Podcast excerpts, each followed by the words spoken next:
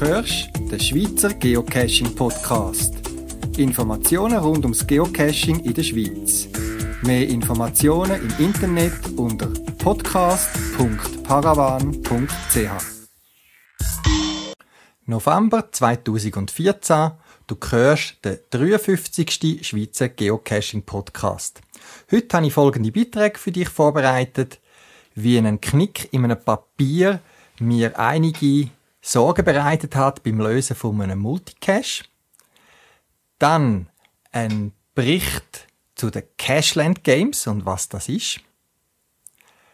Infos rund ums Geocachen zum Thema Reaktivlicht. Ein Interview mit einem Videopodcaster aus dem Geocaching-Bereich. Und zum Schluss noch, wie es auf Weihnachten zugeht, noch ein Geschenktipp von mir.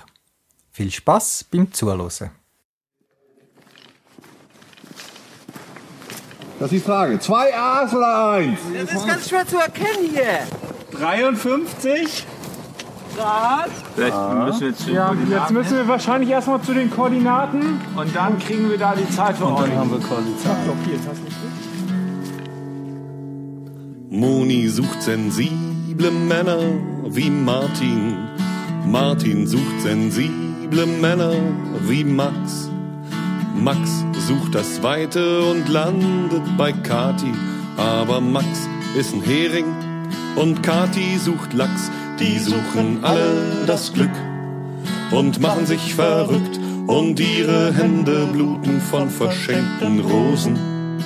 Die suchen alle das Glück und machen sich verrückt und sind im Traurigsein schon wahre Virtuosen.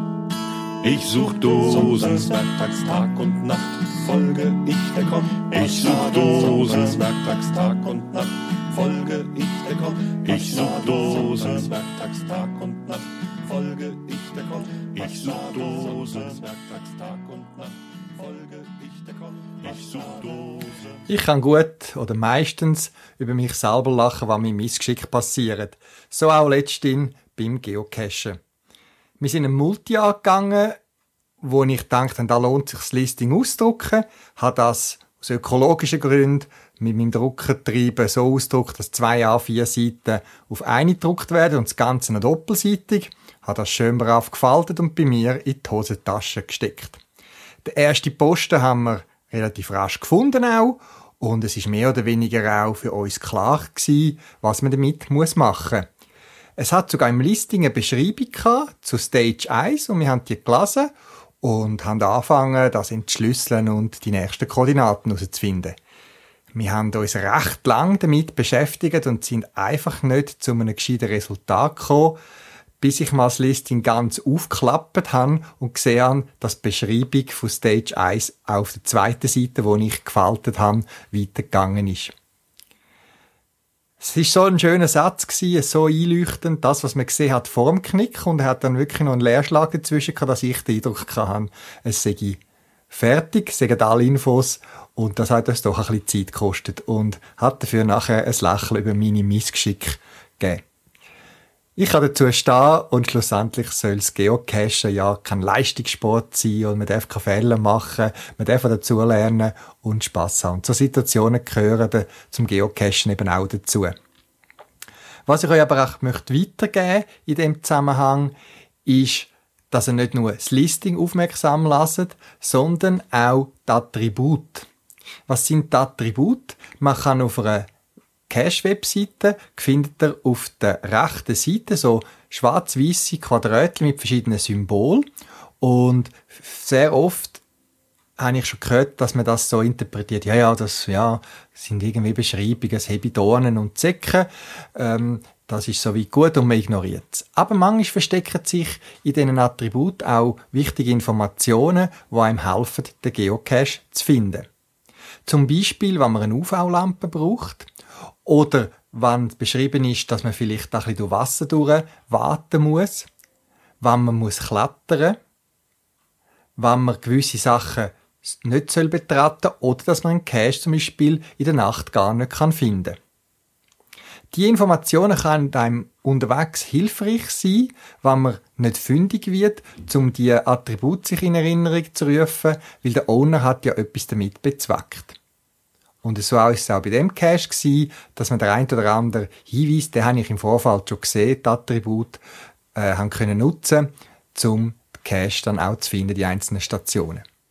Umgekehrt möchte ich die Cache-Owner auch motivieren, dass sie die Attribute nutzen. Man kann nicht unbeschränkt Attribute hinzufügen, weil man, es ist limitiert auf eine gewisse Anzahl, aber doch die Informationen nutzen, pflegen sie in eurer Cache-Listing-Webseite ein, weil es sind hilfreiche Informationen für die, die euer Cache gehen, suchen. Und danke daran, das nächste Mal das Listing ganz aufhalten, nicht, dass es euch geht wie bei mir, dass ich das Gefühl habe, dass ich alles, was zu dieser Stage beschrieben ist, aber auf der Rückseite wäre es noch weitergegangen.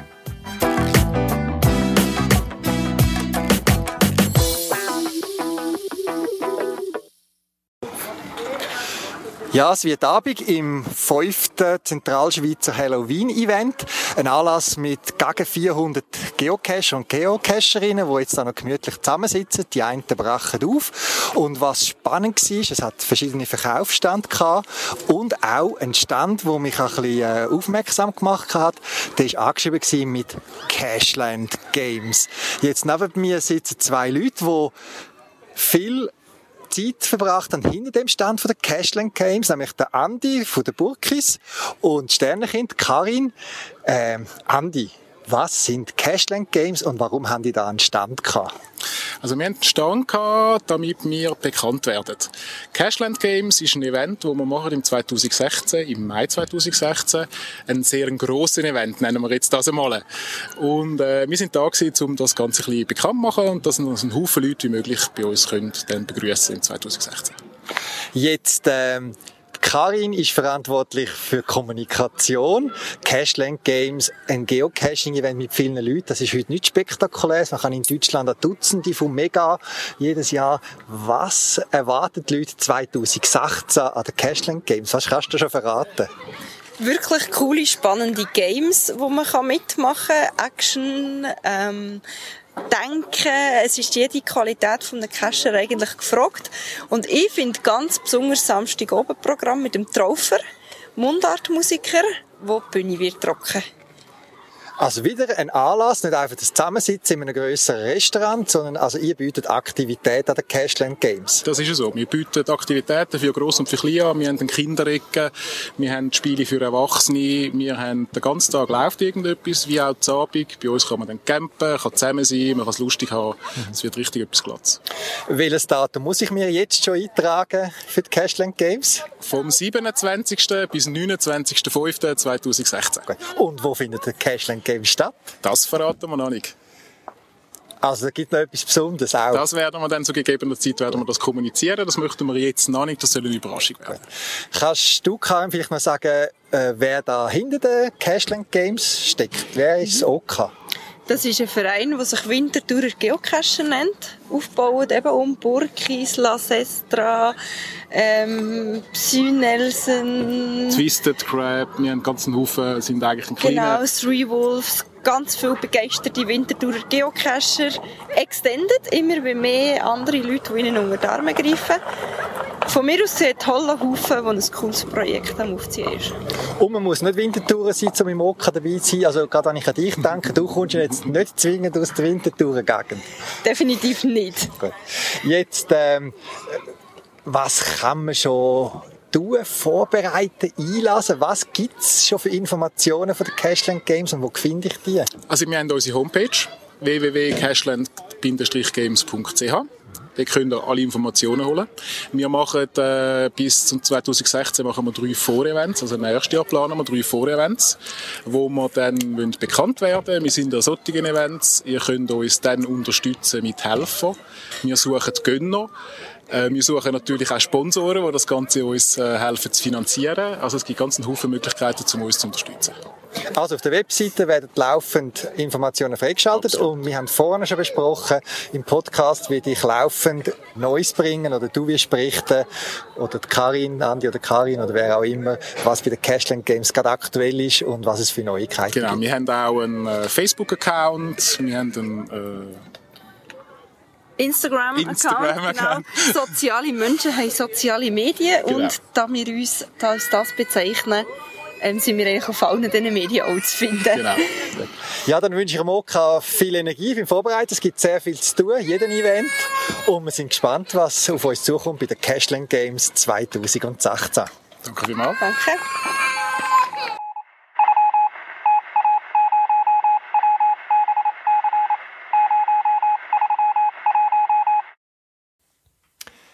Ich bin dabei am Zentralschweizer Halloween-Event. Immer wieder eine schöne Gelegenheit, zum alte Bekannte, aber auch neue Cacher kennenzulernen. Und dort hat es in einem Gespräch sich ergeben, dass ein Cacher, der noch nicht so lange cached, mich gefragt hat an meinem Stand, du, was ist es Reaktivlicht?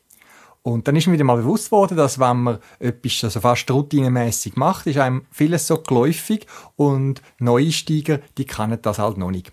Darum möchte ich da noch mal kurz erklären, was es Reaktivlicht ist. Es gibt auch noch andere Bezeichnungen. Im Wesentlichen ist es ein Stück Elektronik, wo typischerweise auf Lichtsignal reagiert. Das ist besonders geschätzt bei Nachtcache.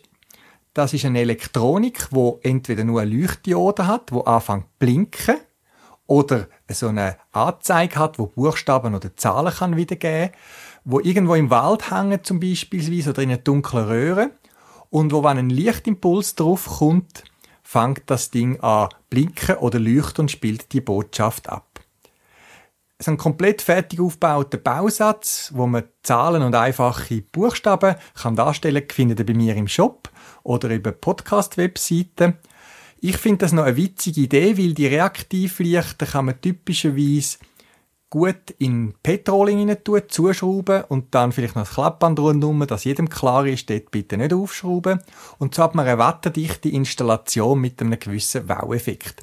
Ich finde das ganz spannend, wenn man zum Beispiel an einem Cache muss an einen speziellen Ort hin und dann heisst es, ja, zünde mal mit deiner Taschenlampe rundum oder äh, tu mal kurz nach Norden blinken und dann macht man das im Stock dunkel und plötzlich fängt irgendetwas an leuchten. Meistens muss man es dann das zweite Mal machen, um in Ruhe die Botschaft äh, mitschreiben können und dann hat man Informationen, wie es weitergeht, sagen das die nächsten Koordinaten oder ein, Schlüsselwort oder ein Code oder was auch immer.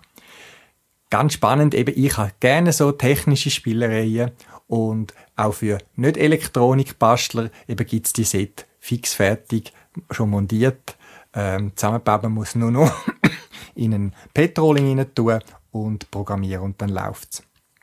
Es gibt auch Reaktivlichter, die so ausgelegt sind, dass man es mit einem Magnet muss aktivieren ähm, Finde ich auch noch lustig, nur wenn man so näher dran geht, dann, dann entfällt meistens so ein bisschen der Überraschungseffekt.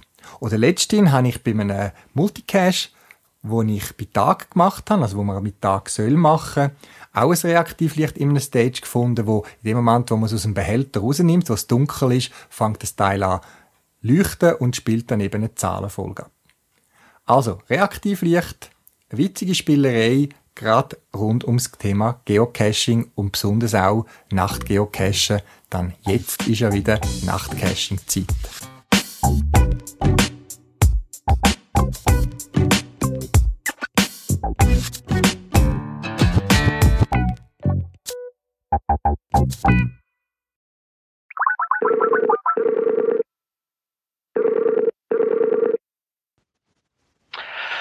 Hallo, hier ist Frank von Mixi TV.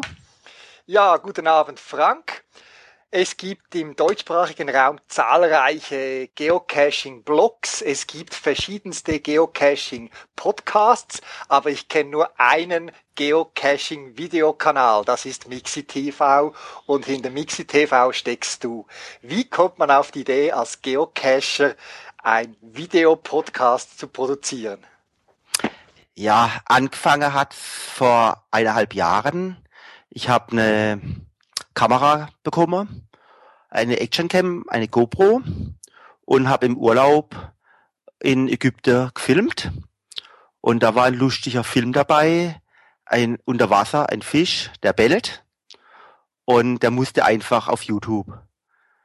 Danach dachte ich, oh, übers Hotel kann ich auch ein bisschen was machen. Und nach dem Urlaub dachte ich, was mache ich jetzt mit der Kamera? Dann habe ich Alexander Schweigert gesehen, dass der lustige Videos macht zum Geocacher. Und dann habe ich angefangen mal über meine Ausrüstung ein bisschen was zu machen und mich dann immer gesteigert. Okay. Und mehr zu den Videos, da sprechen wir später noch. Jetzt kommen wir zuerst mal zu dir. Auch du hast eine Geocaching-Geschichte. Wie bist du zum Geocachen gestoßen und wie lange ist das her? Ja, ich bin schon immer so ein unruhiger Typ. Ich muss immer was ausprobieren. Viel mit Hightech. Und ich hatte zum ersten Mal, ich weiß nicht, 2004 oder 2006 versucht, Geocaching zu machen. Hat aber nicht geklappt, weil mein GPS nur im Auto funktionierte. Und hat mich damals auch als Mixi angemeldet.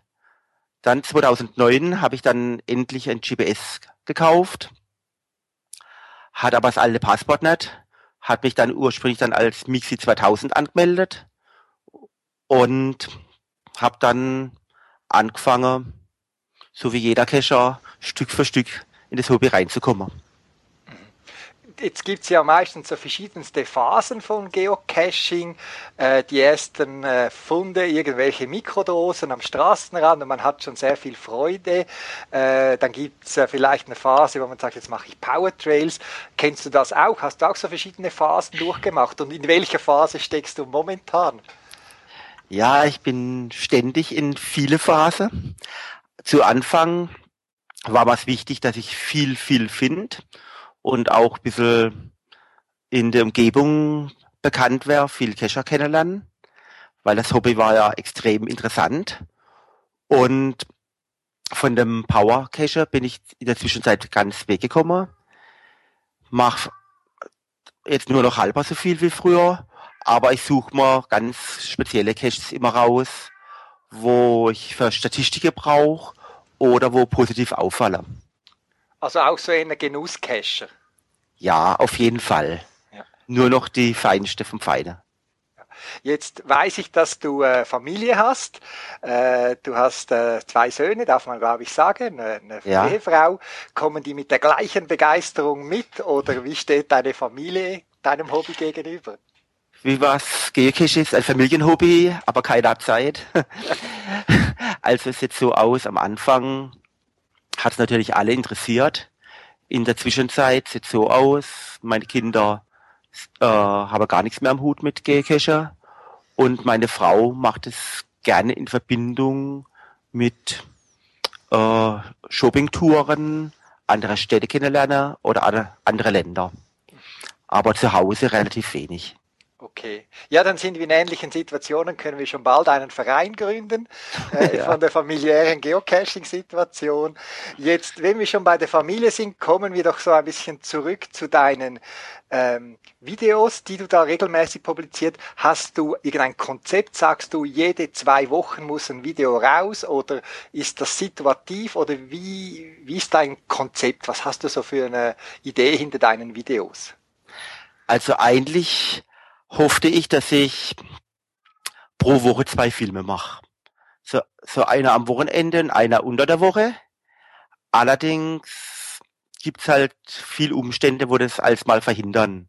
Oder Filme, wo nicht funktionieren, die Idee oder die Tests. Und dann kann auch mal sein, dass mal eine Woche oder zwei vergehe ohne einen Film. Mhm.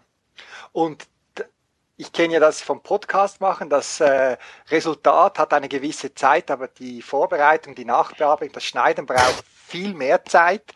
Äh, und ich habe nur mit Tondateien zu tun. Du hast noch mit Video, mit Einblendungen zu tun. Du bereitest doch das noch auch für YouTube. Äh, wie viel Zeit steckt in einem Film, der, den man als Geocacher in wenigen Minuten konsumieren kann? Also die Vorbereitung und die Aufnahmen äh, wenn ich Glück habe, eine halbe Stunde bis viele Stunden, aber meistens so Stunde. Dann brauche ich nochmal eine halbe Stunde bis eine Stunde zum Schneiden und nochmal über eine Stunde für die Werbung im Internet.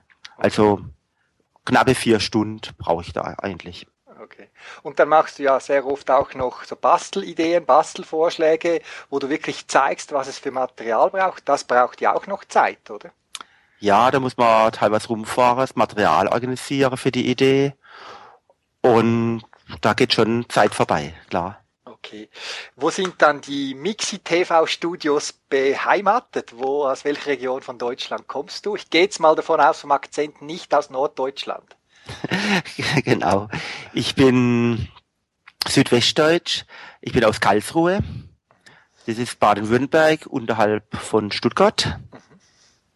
Ja. Okay, also unterhalb, äh, oberhalb. Also von der Schweiz aus gesehen, oder? Ach so, von der Schweiz aus gesehen, ja klar. Okay. Nördlich vor Stuttgart, genau. Nördlich von Stuttgart. Okay, gut. Jetzt, wenn ich deine Videos manchmal schaue, habe ich immer so eine, einen, speziellen Eindruck du machst, die, ich weiß nicht, ob das dein Wohnzimmer ist, also ich weiß, dass ihr einen Beamer habt, ich kenne die, die Farbe deines Sofas zu Hause, äh, ist das Teil des Konzeptes oder wie so oft, man hat einfach keinen Platz für ein eigenes Studio und muss dann improvisieren? Oder äh, hat sich das jetzt einfach so ergeben, ist das der größte Raum bei euch im, im, in, in der Wohnung? Oder äh, wie hast du deine, deine Location gewählt? Ja, hast gut geschaut. Es ist wirklich, es hat sich so ergeben. Ich bin ständig am probieren, Studioräume irgendwie zu bekommen. Oder noch besser wäre es draußen natürlich zu filmen. Aber das geht wegen äh, Windgeräusche und Dunkelheit oft nicht. Und das Wohnzimmer ist halt immer da. Der größte Raum. Und da muss die Familie äh, evakuiert werden. Ja, klar. Aber teilweise geht es auch durch Schichtarbeit gut, dass ich dann morgens die Filme machen kann. Aha, okay. Du arbeitest unregelmäßig und von dem her ergeben sich Lücken, wo die Familie sowieso außer Haus ist. Genau. Gut, kenne ich. Ich muss meine Frau auch aus unserem Arbeitszimmer verbannen oder sie verbannt mich mit dem Laptop irgendwo ins Schlafzimmer. Das sieht man oder, oder hört man dann nicht im Podcast, ja. Ähm, die Ideen, die du bringst, du hast sehr viele Themen, also eben von Reiseberichten, von Cash-Ideen, du hast letztens meinen eigenen, meinen Podcast mal erwähnt. Äh, wie sammelst du die? Werden die dir zugetragen oder suchst du gezielt nach neuen Ideen? Also, da gibt's kein Konzept. teilweise habe ich Ideen, teilweise komme keine Idee, wenn ich sie brauche dann schaue ich halt auf Facebook oder Twitter, sonst wo, was ist gut. Oder ich habe ein Verzeichnis von relativ viel gegischen Seiten, auch ältere, wo ich dann ganz gezielt durchschaue, ob da was drinsteht, wo ich noch nie bewusst gelesen habe. Und dann versuche mich um das Thema zu kümmern. Ja, dann entsteht ein Film. Okay. Wie ist das? Hast du das Feedback, das du bekommst, eben du, du publizierst das über verschiedene Kanäle, dass ein, ein neues Video von dir da ist. Wie ist das? Hast du auch Feedback von Zuschauern, so Fanpost oder irgendwie so? Musst du schon äh, signierte Autogrammkarten drucken lassen? Ja, Autogrammkarte fast. Also Anfrage war schon mal da.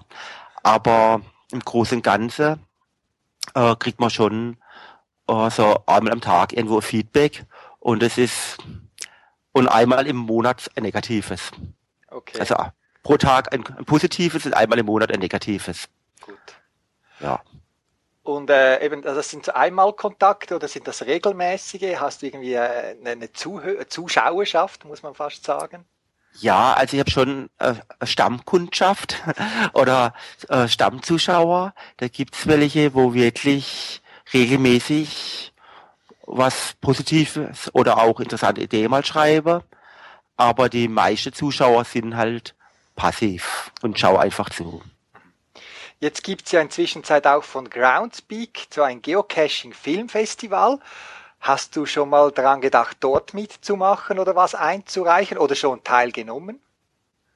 Nee, also da bin ich im Moment noch komplett falsch dafür, weil ich bin ja äh, eine Ein-Mann-Produktion äh, und wenn man ein ein richtiger Film machen will, das geht nicht mit einem Mann wirklich gut. Also das, man kann nicht vor der Kamera und hinter der Kamera gleichzeitig stehen, sich um Ton, Bild, um, um Hintergrund kümmern. das funktioniert nicht so perfekt. Da bräuchte ich ein Team.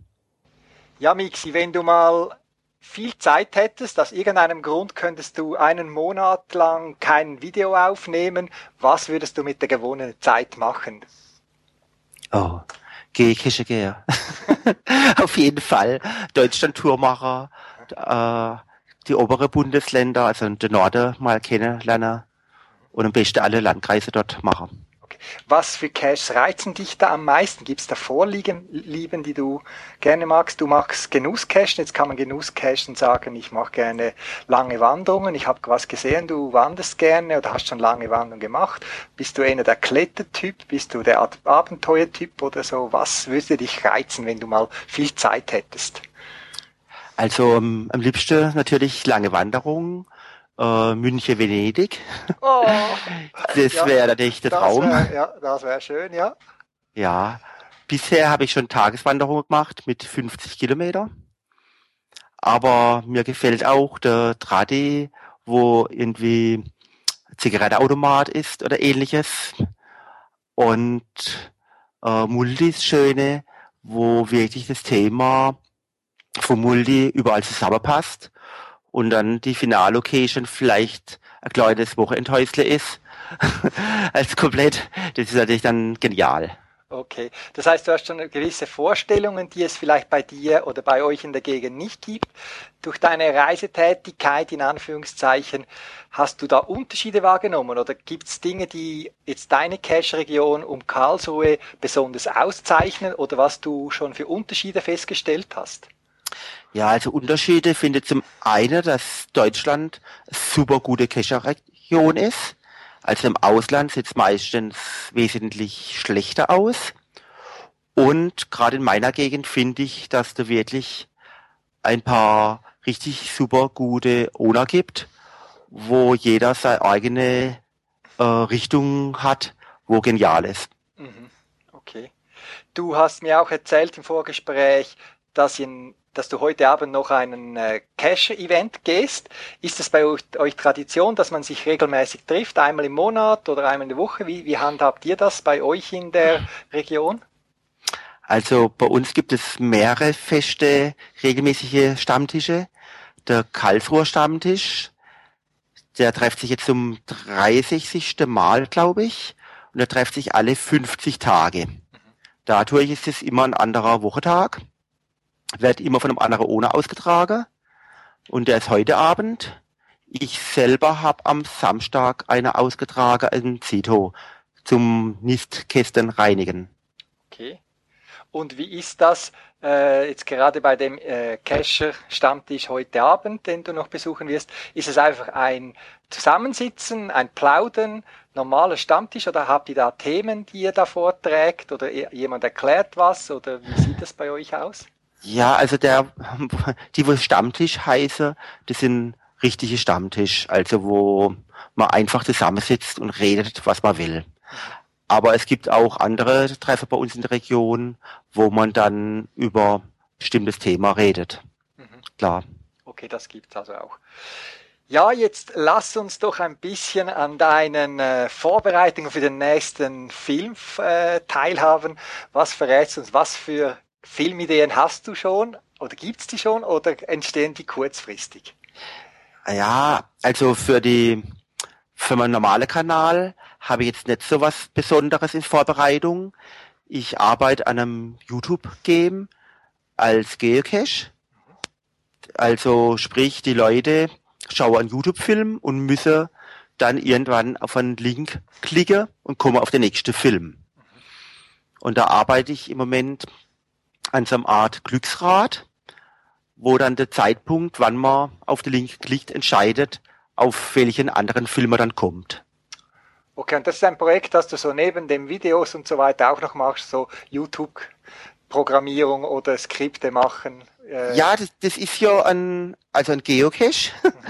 wäre das, und ist gleichzeitig ein YouTube-Film. Ah, okay, also um den Cache zu finden, muss man dieses YouTube-Game bestehen. Genau, ja. Okay. Ja, dann bin ich sehr gespannt. Ich werde sicher deine Webseite auf meiner Podcast-Webseite verlinken, damit meine Zuhörer das auch finden. Wenn man äh, informiert bleiben will, wenn wieder was Neues von dir kommt, wie tut man das am einfachsten? Am einfachsten ist, man schaut einer von den Filmen an auf YouTube und dann hat man äh, meistens am Ende vom Film links unten die Möglichkeit, auf Abonnieren zu klicken. Das bedeutet, wenn man nächstes Mal auf YouTube geht, dann ist links bei meine Abos eine Zahl hinter den Klammer und dann weiß man, oh, es gibt wieder ein neuer Film. Und dann kann man da draufklicken und dann sieht man Mixi TV. Ja, und dann haben wir das Interview zu einer richtigen Jahreszeit gemacht. Es wird langsam Winter. Vielleicht machen die meisten von uns weniger Cash als so, aber so kann man trotzdem am Thema bleiben, indem man Mixi TV schaut. Ja, Frank, ja. vielen Dank für das Interview. Weiterhin viele kreative Ideen für deine Videos und die Beiträge, die du für uns, die Community bereitstellst. Ich wünsche dir ganz einen schönen Abend und grüße dich aus der Schweiz. Ja, noch viele Grüße in die Schweiz von Deutschland. Ciao.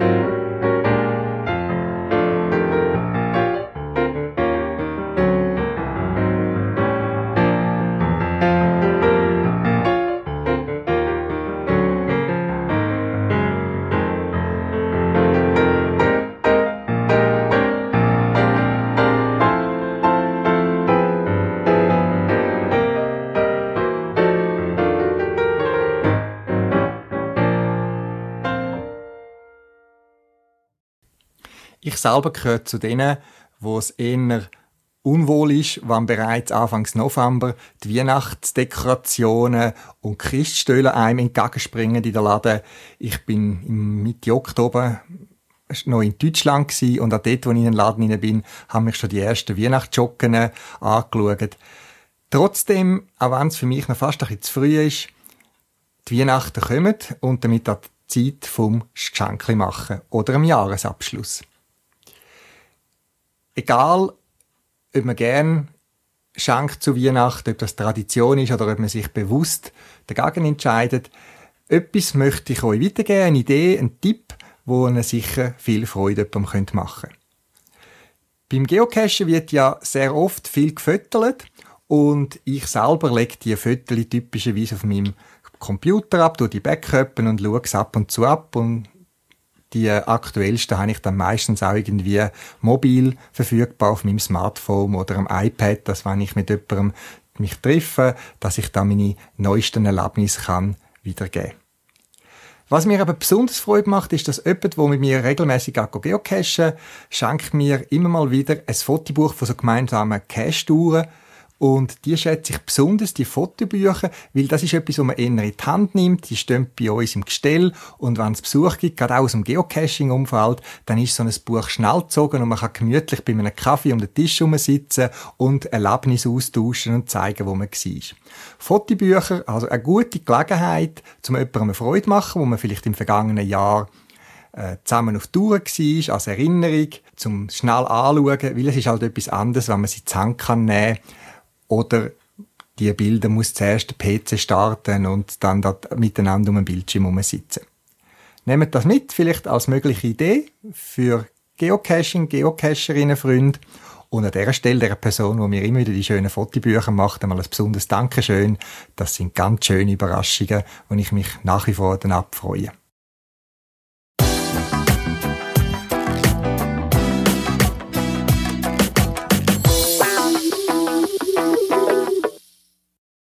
Dave, du bist ja einer von den Administratoren vom Swiss Geocaching Forum.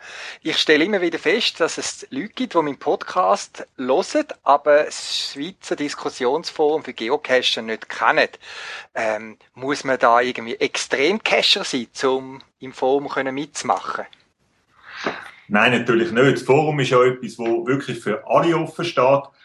Und äh, zwar vom Anfänger bis zum Profi findet jeder irgendein Thema, das ihn interessieren tut.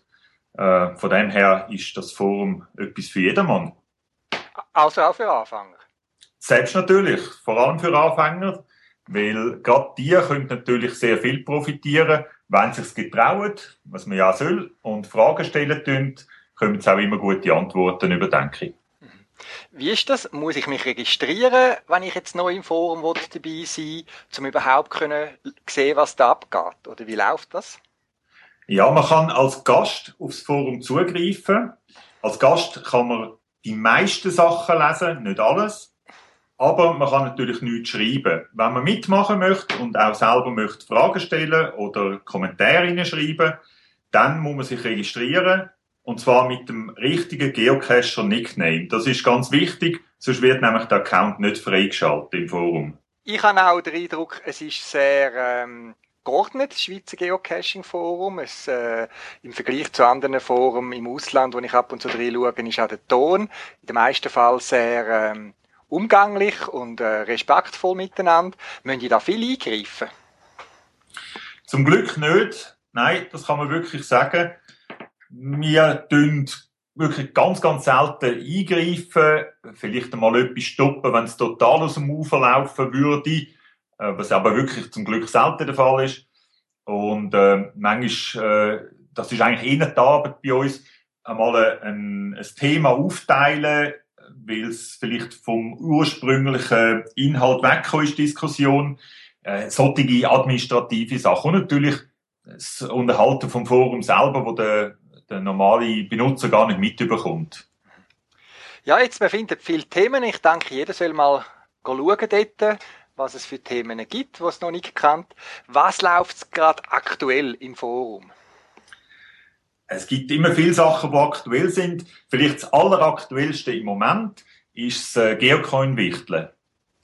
Coin-Wichteln, kannst du da näher darauf eingehen? Ja, Coin-Wichteln ist... Äh, äh, Wichteln kann man eigentlich auf Wikipedia nachschauen. Es geht darum, dass man sich gegenseitig Geschenke machen tut. Allerdings weiß man nicht, von wem dass man ein Geschenk bekommt. Das wird dann erst im Nachhinein aufgelöst. Das ist so der Brauch vom Wichteln. Und, und der äh, ist übrigens auch immer in der Vorweihnachtszeit aktuell. Darum ist auch unser Geocoin-Wichteln jetzt vor Weihnachten. Jetzt, warum Geocoin-Wichteln? Kann man nicht auch eine Tafel Schoki jemandem schicken? Ja, das ist je nach Wichtelbrauch. Die einen tun sich äh, ja, Tafel Schocken schenken oder irgendetwas bis zu einem gewissen Betrag. Andere tun äh, eben aufs Hobby bezogen so etwas machen. Äh, das können irgendwelche äh, Geschenkkarten sein oder keine Ahnung was. Bei uns sind es jetzt einfach Coins. Und was ist das Coins? Ich gehe zu einem Cash, hole einen Coin und schicke den, den jemand anderem zu. nein, nein, das schon nicht. Nein, es geht natürlich darum, dass man jemandem einen Coin schenken tut, und zwar einen neuen Coin, also einen, sprich einen noch nicht aktivierten Coin, das ist wichtig. Und es soll ein Coin sein, ein normaler Coin, nicht irgendein so ein Mini-Mikro-Coin und auch nicht ein TB, sondern wirklich ein ganz normaler Geocoin. Gut. Ja, und wie läuft das ab organisatorisch? Ähm, jeder, der da mitmachen möchte, tut sich eintragen im entsprechenden Thema inne. Geocoin Wichteln 2014 heißt das jetzt. Und vor allem er muss mir äh, PN, eine private Nachricht schicken via Forum, wo er die Adressen angibt und wo er auch angibt, was für ein Coin er so wichteln möchte. Das landet dann bei mir in einer Datenbank hinne, wo ich mal extra für das erstellt habe. Und äh, so wird dann nachher auch die Verlosung oder die, die Zuteilung von den Coins gemacht. Wie, du, wie passiert die Verlosung? Oder wer organisiert die? Oder werden da Zettel gezogen? Oder? Nein, in dem Fall wird es jetzt elektronisch gemacht. Das heißt, äh, alle Adressen oder alle äh, Leute, die mitmachen werden so erfasst in einer Datenbank mit Adresse und einem, Coin, was wichtelt. Und nachher tut ein Zufallsgenerator das äh, im ersten Durchlauf zuweisen. Und was ich dann mache, tue, es ist ja nicht lustig, wenn man äh, den gleiche Coin, wo man verschenken tut, selber auch wieder rüberkommt. Das ist noch ein manueller Vorgang, wo ich schnell durchkontrolliere, dass das nicht passieren tut. Ansonsten ist es, wie gesagt, Zufallsverlosung. Dann komme ich von dir die Adressen über vom Beschenkten und verschicke den Coin auf einen gewissen Zeitpunkt hin. Genau, wenn die Verlosung stattgefunden hat, wird jeder äh, ein E-Mail bekommen und dort drinnen steht dann genau, an wen dass man den Coin muss schicken und äh, bis wann dass man ihn sollte verschickt haben und das ist dann eigentlich. Jetzt gibt es sicher eine Anmeldefrist. Irgendwann musst du den Zufallsgenerator laufen lassen. Was ist da der, der Anmeldestopp? Ja, der Anmeldestopp oder die Anmeldefrist ist äh, bis am 5. Dezember. Das ist das mal ein Freitag und zwar um Mitternacht sollte man sich angemeldet haben und mir auch mitteilt haben, was für ein Coin das man dann überwichteln tut. Es gibt Leute, die melden sich jetzt an, wissen es aber noch nicht, äh, melden es erst ein bisschen später, weil sie noch einen Coin zuerst äh, organisieren tun. Aber einfach bis am 5. Dezember äh, läuft die Frist und nachher wird dann irgendwann einmal der Generator angeschmissen, damit auch genug Zeit bleiben tut, dass die Coins dann eben vor der Weihnachten beim entsprechenden Empfänger ankommen. Ja, ich mache das ja auch wieder mit. Bin sehr gespannt, was ich das ja fürs Coin geschenkt bekomme. Jetzt, wie viele sind eigentlich so in den vergangenen Jahren? Wie viele Leute haben damals mitgemacht? Äh, wir machen das ja jetzt zum fünften Mal, wenn es mir recht ist. Und der Schnitt in den letzten Jahren sind so zwischen 35 und 40 Leute drin gewesen. Vielleicht noch ein ganz kleiner Hinweis, wenn ich darf. Es steht zwar auch im, im Thread innen, aber ähm, man kann pro Person mit einem Coin mitmachen. Das hat mit organisatorischen Sachen zu tun. Ähm, jeder tut einen wichteln und kommt auch einen dann zuteilt oder zugewichtelt über. Das kann noch schnell loswerden. Ja, dann sind wir gespannt, wie viele Coins das Jahr umeinander geschickt werden, wie viele Leute mitmachen. Dir, Dave, jetzt schon vielen Dank fürs Organisieren. Danke auch. Tschüss. Tschüss.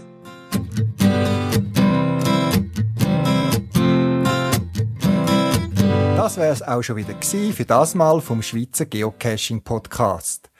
Mehr Informationen und Links zu dem Beitrag findest du auf der Podcast-Webseite unter podcast.paravan.ch. Wenn du eine Idee oder einen Beitrag für den Podcast hast, schick mir eine E-Mail auf podcast.paravan.ch. Ich wünsche dir weiterhin viel Spaß beim Geocachen und bis bald im Wald.